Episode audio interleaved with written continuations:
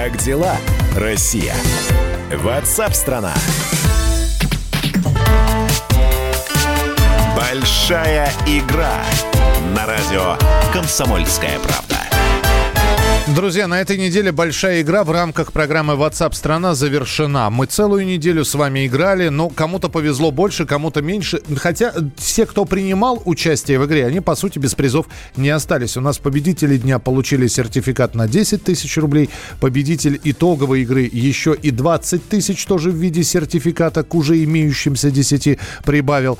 Для тех, кто не успел принять участие в нашей большой игре на этой неделе, не смог прорваться через телефонные линии к нам в эфир. Есть специальное предложение от нашего партнера. Запишитесь на прием в стоматологическую клинику лаборатории фундаментальной и клинической медицины сегодня до 9 часов вечера по Москве и получите скидку в размере 5000 рублей на лечение. Телефон клиники 8495 684 0303 8495 684 0303. Воспользоваться скидкой можно и после снятия карантина, и после снятия ограничений по передвижению э, по городу. Поэтому я думаю, что мы обязательно будем продолжать дальше дарить вам призы и подарки. Ну а на этой неделе большая игра завершена.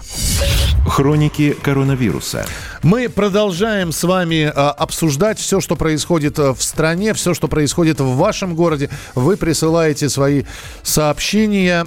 Почему такая шумиха? Кто ее раздул? Кому это надо больше всех? Аптекам и врачам, торгашам? Константин, вопрос риторический. Вот назовите мне сейчас любую другую тему, которая волнует людей, но большинство людей, так же, как коронавирус. И нету такой сейчас темы. Если мы начнем, если вы сейчас скажете, как выживать, э, и все равно, как выживать в условиях э, коронавирусной пандемии, э, что будет с работой, а она поменяется – не все вернутся с режима самоизоляции, об этом говорят эксперты. Далеко не все вернутся к своим рабочим местам. Кто-то, кстати говоря, так и останется на режиме самоизоляции. Более того, появляются сообщения, что некоторые люди готовы находиться в таком режиме достаточно долго. Они говорят, а мне дома работать удобнее. Другие, наоборот, волком воют и говорят, нет, ни в коем случае. 8 9 6 7 200 ровно 9702. Это ваше сообщение, которое вы присылаете. Текстовые, голосовые. 8 9 6 7 200 ровно 9702. Как дела, Россия? Ватсап-страна! Ну а сейчас давайте в эфире поприветствуем. У нас в, гости, в гостях на прямой связи со студией э, космонавт, э, герой России, летчик-космонавт Олег Артемьев. Олег, здравствуйте. Здравствуйте. Здравствуйте. Чувствую себя центром управления полетом с космонавтом на прямой связи. Олег, ну, во-первых, с праздником. А, в таком вот режиме будет 12 апреля отмечаться День космонавтики. Я не знаю, насколько вам это привычно или непривычно, потому что сейчас самый популярный вопрос для космонавтов – это про режим самоизоляции. Хотя мне кажется, что у вас там на орбите времени свободного не так много. Ну да, время там у нас посчитано, каждая минута у нас на счету, каждая секунда. Это распланировано еще на Земле задолго до старта.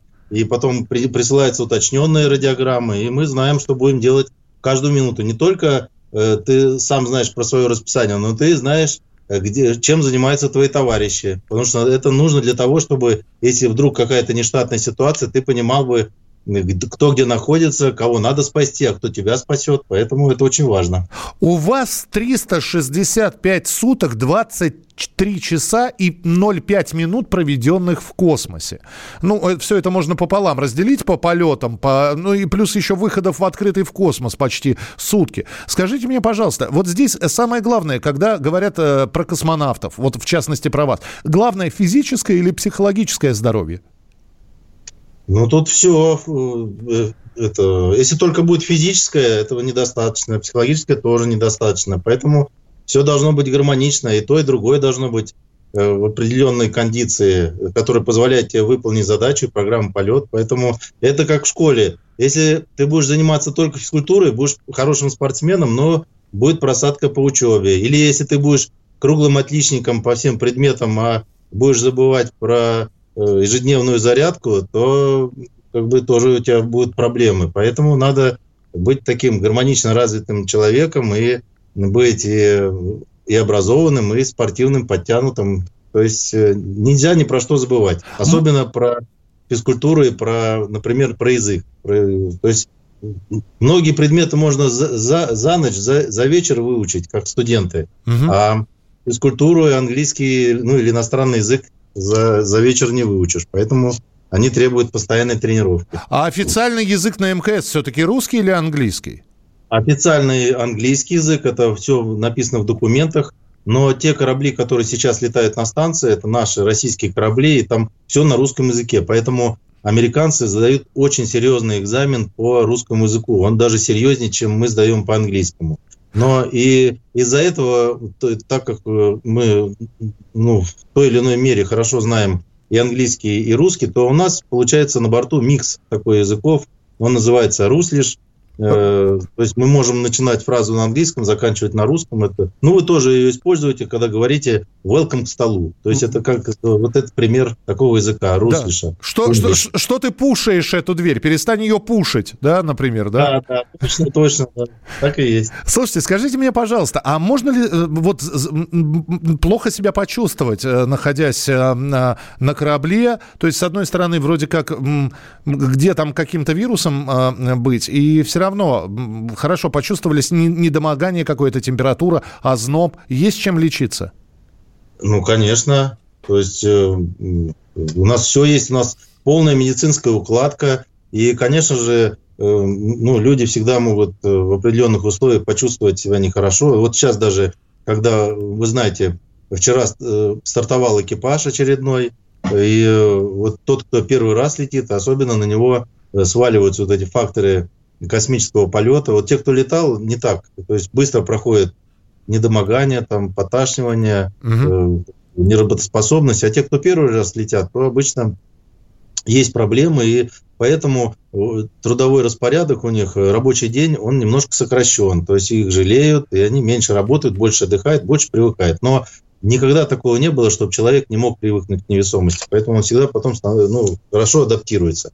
Ну а насчет болезни можно, конечно, простудой заболеть, можно обжечь, какую-нибудь рану сделать. Единственное, чего нет, это инфекционных болезней, потому что э, в любом случае, несмотря ни на какие э, эпидемии, пандемии, у нас всегда э, есть карантин перед тем, как улететь в космос. И он всегда такой будет, когда если будем летать на другие планеты, чтобы не занести какие-нибудь болезнетворные микробы, микроорганизмы на другие планеты, тем более на станцию. Поэтому мы этот карантин проходим, и никакие инфекционные болезни на станцию не попадают. Я напомню, Хотя... да, я напомню, герой России, а, летчик-космонавт Олег Артемьев у нас в эфире. Но, а, Олег, я ведь знаю, по крайней мере, раньше так было, что и после приземления существует карантин.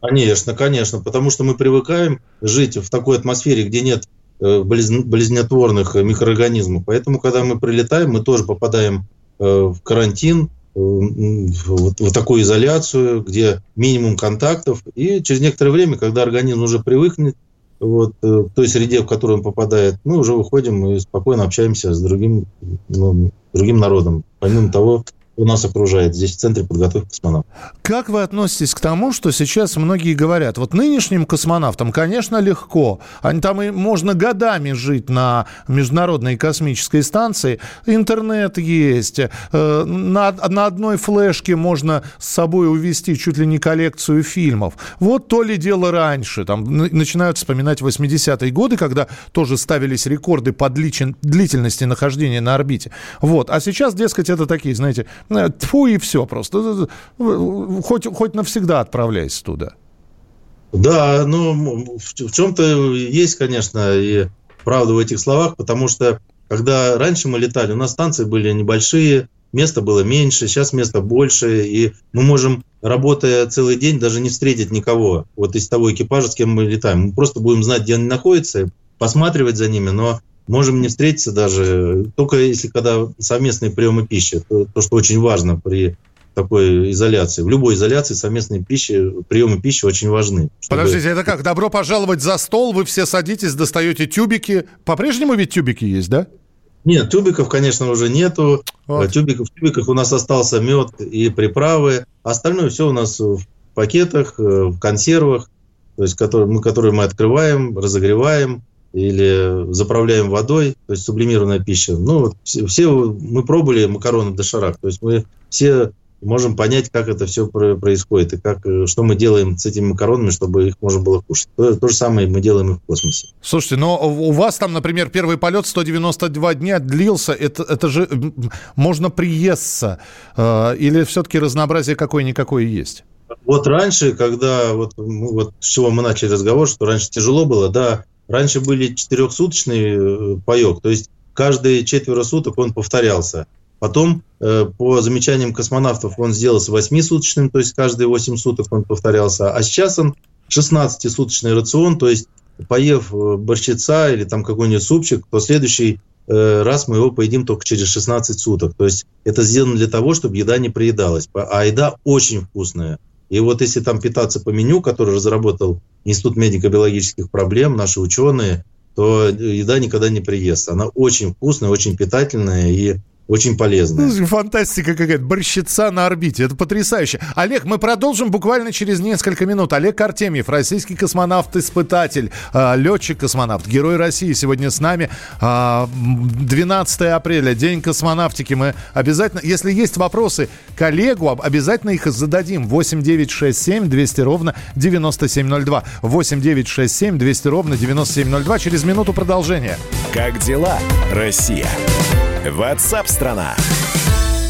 Рожденный в СССР. По матери я из Рязани, по отцу из Стамбула. Доктор исторических наук. Будем раскидываться друзьями, враги придут на наши границы. А потом у них может возникнуть мысль эти границы еще и пересечь. И просто Николай Платошкин. Мы же с вами сверхдержава не потому, что мы большие, не потому, что у нас ракет много, а потому что от мнения русских очень много зависит, понимаете? Николай Платошкин. Каждую пятницу на радио «Комсомольская правда». В 6 вечера по Москве подводит итоги недели и говорит. Ничего, абсолютно ничего, просто нифига, кроме правды.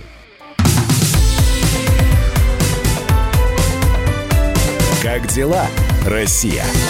Ватсап-страна! Друзья, мы в прямом эфире и на прямой связи со студией космонавт Олег Артемьев, летчик-космонавт, э, герой России. Мы задаем, может быть, самые банальные вопросы, которые могут сейчас э, прийти в голову. Но, э, э, к сожалению, да, все время хочется узнать несколько больше, какие-то моменты, которые, может быть, не произносятся. Например, нам, когда рассказывали про космос, все время говорили, что перед полетом космонавты обязательно смотрят кинофильм «Белое солнце пустыни». Я вот не знаю, Олег, по-прежнему эта традиция сохраняется? Сохранилось. Да, все, традиция это сохранилась. И еще вот, сколько я вот уже летал на Байконур, ни, ни разу ее, эту традицию не нарушили. И даже вот сейчас экипаж в условиях карантина, изоляции, все равно этот фильм посмотрели с удовольствием. Ну, конечно же, я, например, очень много раз его смотрел, раз, наверное, 30 этот фильм, и э, каждый раз что-то новое в этом фильме видишь, и у нас еще, чтобы не скучно было, этот фильм переведен на 15 языков. И на английский, и на казахский, и на этот, э, какой там еще, немецкий, французский, на всех языках. И вот все те, кто летал э, в космос, они его, ну, у нас же международные экипажи, они смотрели и на своем языке, и на русском обязательно. И там есть, конечно, такой перевод, когда не всегда можно перевести с русского там на английский. И тогда вот э, обязательно есть беседа с друг с другом, когда друг другу объясняют те или иные моменты. Угу. Поэтому это интересно. Хорошо. И, да, да, есть еще да. стереотип такой. Значит, что все, все э, космонавты на самом деле, э, космонавты наши, астронавты американские, видели НЛО или инопланетян, или что-то такое необычное, но не могут об этом рассказывать, потому что у них подписка а не разглашение? Да нет, ну, на самом деле никакой подписки нету. Э, в основном, ну вот если мы начинаем что-то такое придумывать, то можно сказать, что это карьере конец. То есть это медицинская комиссия списывает, то есть ты видишь того, что никто не, не видел. Не должно то, быть. Конечно, очень настораживает. Не, не то, что не должно быть, а обычно вот когда человек видит то, что другие не видят, это как бы настораживает, и врачам это как бы не очень нравится, но определенным врачам. Ну и те, кто рассказывает, э, вот я ни разу не видел доказательства того, что тот или иной космонавт это видел, хотя бы на видео. Сейчас же очень много э, этих гаджетов, и телефоны, айподы, фотоаппараты, видеокамеры. Первое, что нужно сделать, надо тут же снимать, чтобы потом тебя не обвинили в чем-нибудь. Поэтому сейчас как бы, лишь бы кто, оно появилось бы. Вот тут же достаем наш инструмент, оружие, наш телефон и снимаем. Так все-таки, что... да, так все-таки мы одни в космосе, если вы никого не встречали. Или, по крайней мере, ну, вот в, в, в, в обозримом, да. Да, вот я пока, я уже мало летал, только два раза, поэтому никого пока не встретил, кроме членов экипажа, с кем я летал. Больше никого не видел. Хорошо. Э, еще один вопрос. Э, я все время его пытался задать э, космонавту Гречка, который уходил от ответа, Леонову. Теперь вам задаю. Есть ли и слышали ли вы про то, что между членами экипажа был конфликт чуть ли не до драки? Что разлетались и э, проводили время не разговаривая друг с другом. Но вот обижались до такой степени. Было такое? Да, конечно, было и не раз. Это, это обычное дело. То есть мы же люди, поэтому конфликты бывают в любом обществе. Какие бы добрые люди не были, они, у них всегда есть э, та, та или иная предрасположенность к конфликту. Другое дело, что надо быть обученным человеком и э, учиться на чужих ошибках и не допускать до этого момента. Поэтому все космонавты, они проходят курс э, психологии малых групп, потом они проводят э, с, тем, с теми людьми, с которыми летят э, на орбиту, экипаж назначается за полтора-два года. И вот за эти два-полтора года надо узнать о человеке все, по максимально, максимально все. Что у него было, какая у него была жизнь, с, с семьей познакомиться, с женой, с родителями, с детьми, провести с ними достаточно время столько, чтобы так притереться, чтобы знать все скелеты в шкафу, которые есть у человека, чтобы потом ненароком их не затронуть. А ЦУП, всегда... ЦУП или НАСА знают об этих конфликтах, или все, что происходит внутри станции, остается и, и на Земле не, не важно, и не нужно это знать?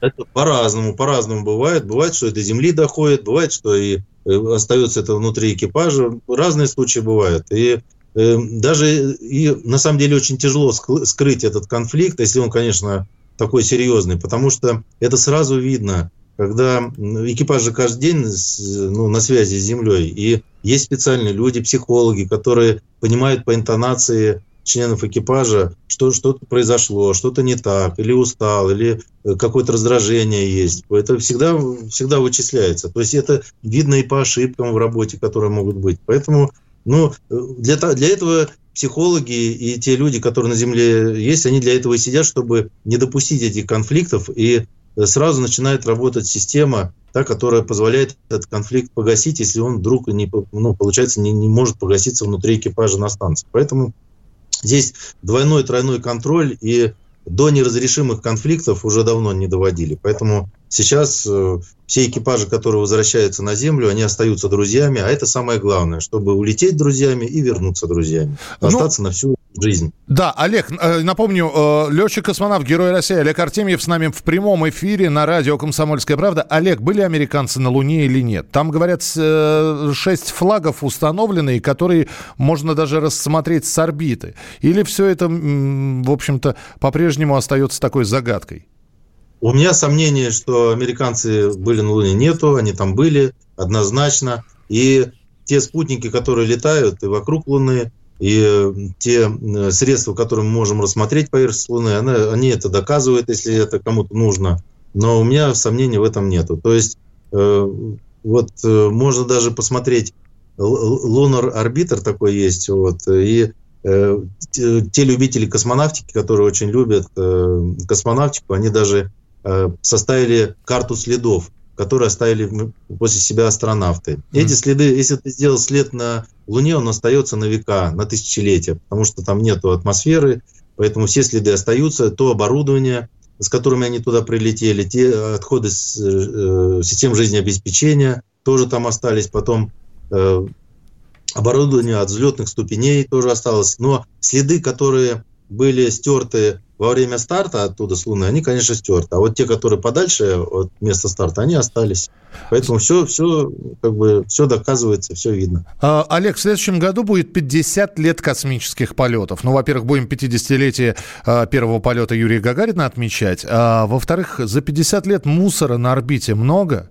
То есть вот вы работали в, в открытом космосе. Вы видели там уже неработающие спутники, какие-то а, а, обломки, которые м, просто вот находятся в космосе, летают и Просто нет такого нет. пылесоса, чтобы собрать это все. Не, нет, конечно, конечно, проблема мусора, космического мусора существует, но вот я за то время, которое летал, этого мусора никакого не видел. На самом деле, потому, ну, весь мусор, он, он во-первых, э, уч, учтен э, в каталогах и эм, у американцев, и у нас это около 20 тысяч, по-моему, 19,5 тысяч вот этих всех обломков и спутников, и осколков различных. За ними, за всеми э, следят, и если вдруг что-то не так, то проводится специальный э, маневр увод от осколков. Если вдруг он э, появляется ближе 50 километров. Ну, например, когда я летал во втором полете, у меня этих маневров не было. Вот в первом полете было два или три раза, а во втором не было. То есть э, мусора, конечно, мусора, можно сказать, много, но его э, еще достаточно пространства, чтобы еще что-то помусорить. Ну, тогда но еще один вопрос. Да, да. Проблема есть такая, ну, проблема, да? Да, проблема есть, и она будет решена, потому что очень многие страны работают над проектами, как этот мусор удалять с орбиты, и я думаю, придет такое время, когда все эти обломки, они послужат топливом для каких-то цели, для каких-то спутников, материалом для чего-либо. Ну и тогда финальный вопрос, э, Олег. Я понимаю, что э, сейчас до сих пор вот я разговариваю с космонавтом, и я буду потом гордиться, что у меня было еще один плюсик в интервью с космонавтами, с людьми, которые летали в космос, но профессия нивелируется немножко, потому что лет через 30 косяком пойдут эти космические туристы, и космонавтом станет каждый. Вот это не то чтобы обидно, но а нужно ли развивать космический туризм как отрасль? Вот на минутку буквально ответ у вас. Конечно, нужно, обязательно нужно. И э, надо выполнять э, все, все заветы Константина Эдуардовича Циолковского. Должны ходить ракетные поезда в космос. И э, профессия, она никак не нивелируется, потому что э, будем чаще летать в околоземное пространство, значит, понадобятся дальние полеты. А космос, он безграничен. То есть работа всегда будет, и мы будем отправляться в межпланетные полеты, потом к звездам, поэтому это, это только развивается. Олег, я, я... спасибо вам большое. Спасибо, что были у нас в эфире. Летчик-космонавт, Герой России. Олег Артемьев, еще раз с праздником вас. Э, и спасибо, спасибо за, спасибо за вашу работу, спасибо за то, что э, вы э, делаете и делали в космосе. Вот, э, День космонавтики, 12 апреля 1961 года. Я думаю, что эту дату помнят очень и очень многие. Большая игра на радио «Комсомольская правда». Ну и по традиции напоминаем, что в, на этой неделе у нас был большой-большой партнер в нашей большой-пребольшой игре. Это стоматологическая клиника лаборатории фундаментальной и клинической медицины. Это современная клиника в центре Москвы, созданная профессионалами на основе интеграции науки и практики. Здесь вам доступны все виды стоматологических услуг по европейским протоколам, качества лечения. Клиника соблюдает все требования по борьбе с коронавирусом. Специально для этого перед началом работы весь персонал клиники ежедневно проходит проверку на проявление малейших симптомов ОРВИ. Запись на прием организована так, что вам не придется ждать в очереди. Перед приемом у всех пациентов измеряется температура. Москва, переулок Воснецова, дом 9, строение 2. Телефон 7495 684 0303. 7495 684 0303. Как дела, Россия? Ватсап-страна! А у вас нет такого ощущения, что на нас идет цунами? Рушится рубль, рушится экономика. Сегодня последние новости, просто страшно смотреть. Я не исключаю самые дикие варианты. Ну, например... Наша гениальная, в кавычках, Госдума наплевала на указания президента. Проснулись от того, что вломились в дверь, забрали оружие. Начали проклинать заново мужчин. Там уголовных дел море, газеты все трещали. Но он же в Госдуме, что вы удивляетесь? Вылилось это всеобщий хайп. Человек против бюрократии. Программа Владимира Варсовина. Гражданская оборона. На радио «Комсомольская правда». Каждый вторник в 5 вечера по Москве.